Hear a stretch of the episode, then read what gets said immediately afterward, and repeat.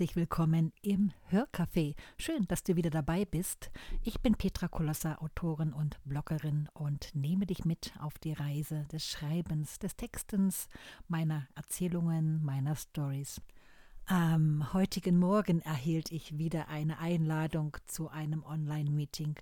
Ich weiß nicht, wie viele Online-Meetings, Webinare online, Zoom-Veranstaltungen und andere viele Plattformen, die es inzwischen gibt, ich in den letzten zwölf Monaten besucht habe. Mich ermüdet das wahnsinnig drei bis vier Stunden auf den Bildschirm starren und irgendwelchen PowerPoint-Präsentationen folgen oder Zoom-Veranstaltungen mit diesen kleinen Fotos im Bildchen. Ich weiß es nicht, ich kann das kaum ertragen. Mir ist bewusst, dass das wahrscheinlich die Zukunft sein wird. Ein riesengroßer Markt hat sich in dieser Richtung entwickelt und aufgebaut und wird sich wahrscheinlich auch weiterhin sehr, sehr ausbreiten. Wie stehst du eigentlich dazu? Wie kommst du klar mit den ganzen Webinaren und Meetings und Zoom-Veranstaltungen, all den Dingen, die prinzipiell nur noch online stattfinden? Das würde mich wirklich sehr interessieren. Ja, und meine Gedanken gehen natürlich in die Zeit zurück, als wir solche Dinge noch ganz präsent gemacht haben, also vor Ort gegangen sind, um Veranstaltungen, um Lehrgänge, um Besprechungen, um Meetings und so weiter durchzuführen. Es war eine anstrengende Zeit, zum Teil schon, aber irgendwie vermisse ich das. Aus dieser Zeit vor dem Lockdown, ich weiß es nicht, war es vor zwei oder drei Jahren, habe ich einen Beitrag geschrieben für meinen Blog und den habe ich euch heute mitgebracht. So, euer Kaffee steht bereit. Super. Also, dann hört meine Geschichte zu.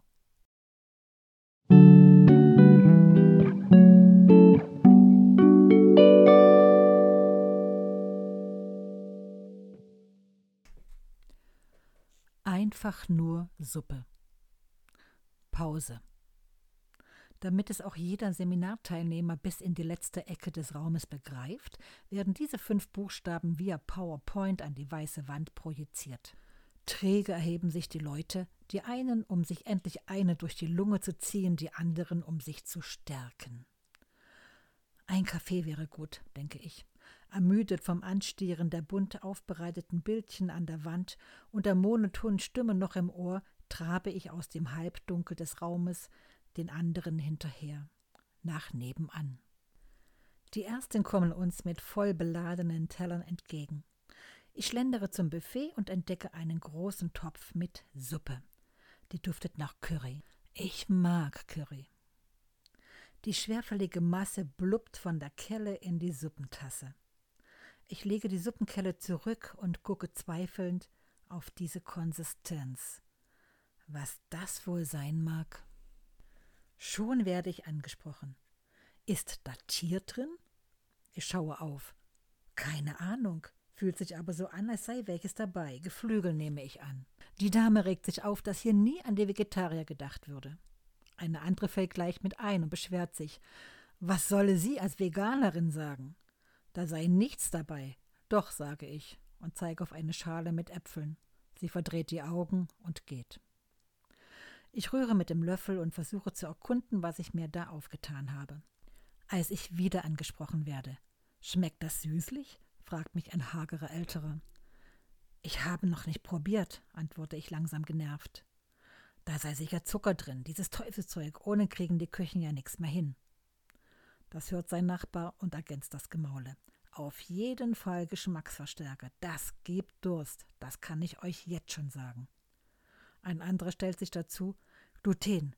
Das ist ungesund. Ich habe da letzte Woche erst eine Sendung im Fernsehen gesehen. Ich kann euch sagen, da müsst ihr unbedingt auf die Verpackungen gucken. Ich drehe mich um und verziehe mich. Endlich will ich mich meinem Essen widmen. Die Masse in der Tasse ist inzwischen kalt und hat sich zu einem festen Brei entwickelt. Ich stecke den Löffel hinein, noch immer weiß ich nicht, was das eigentlich ist. Und ganz heimlich fange ich an zu überlegen. Wie viele Punkte wird das Zeugs haben? Okay, jetzt habe ich mich geoutet. Keine Ahnung. Ich schaue auf die inzwischen abgenagten Brötchenplatten. Gut, die können mich nicht mehr verführen. Es geht weiter, ruft eine kräftige Männerstimme in den Raum. Befreit stelle ich die Suppentasse unbenutzt zu dem benutzten Geschirr, zapfe noch einen Kaffee und greife mir einen leckeren Apfel. Der ist nicht aus der Region. Importware. Die werden gespritzt, wie verrückt. Wasch den lieber noch mal ab, bevor du ihn isst.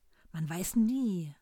Und überhaupt, wie viele Kilometer diese Äpfel rumgekutscht werden, der Diesel und so, wo wir doch im Land selbst genug davon haben. Ich schaue mich um. Nö, da ist keiner. Oh je, wie kommt das in mein Hirn? Auf dem Weg zu meinem Platz gehe ich an der Veganerin vorbei. Sie kaut auf einem Eisbergsalat. Die Kunststofffolie mit dem Produktaufkleber, die diesen umhüllte, liegt vor ihr auf dem Platz. Und ich kriege langsam einen dicken Hals auf all die erhobenen Finger, all der physischen und virtuellen Superschlauen dieser Welt, die uns umgeben. Wenn ich heute Nacht nach einer langen Fahrt wieder zu Hause sein werde, gönne ich mir einen leckeren Rotwein. Mach's nicht, Alkohol ist ungesund und macht dick, zischt das schlechte Gewissen in mein Ohr. Leute, genießt das Leben, achtet und hört auf eure Gefühle.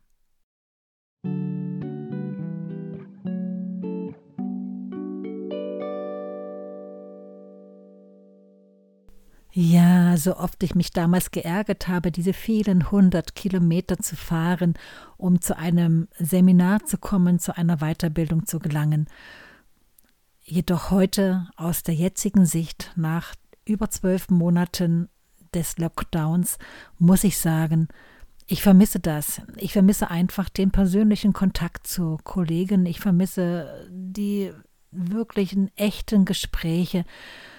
Ja, es ist einfach so wichtig, denke ich, dass wir Menschen miteinander verknüpft sind und uns auch irgendwo nah fühlen und spüren.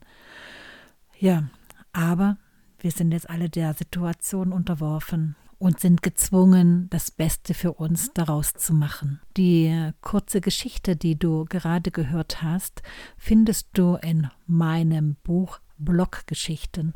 Dort habe ich ganz, ganz viele kurze Episoden und Geschichten aus meinem Blog zusammengefasst als spannende Zeitzeugen. Ich lade dich ein auf meine Webseite www.petra-kolosser.com. Dort findest du auch einen Link zu diesem Buch. Ja, dann sage ich für heute ciao, ciao, eine gute Zeit, wir hören uns wieder am Freitag.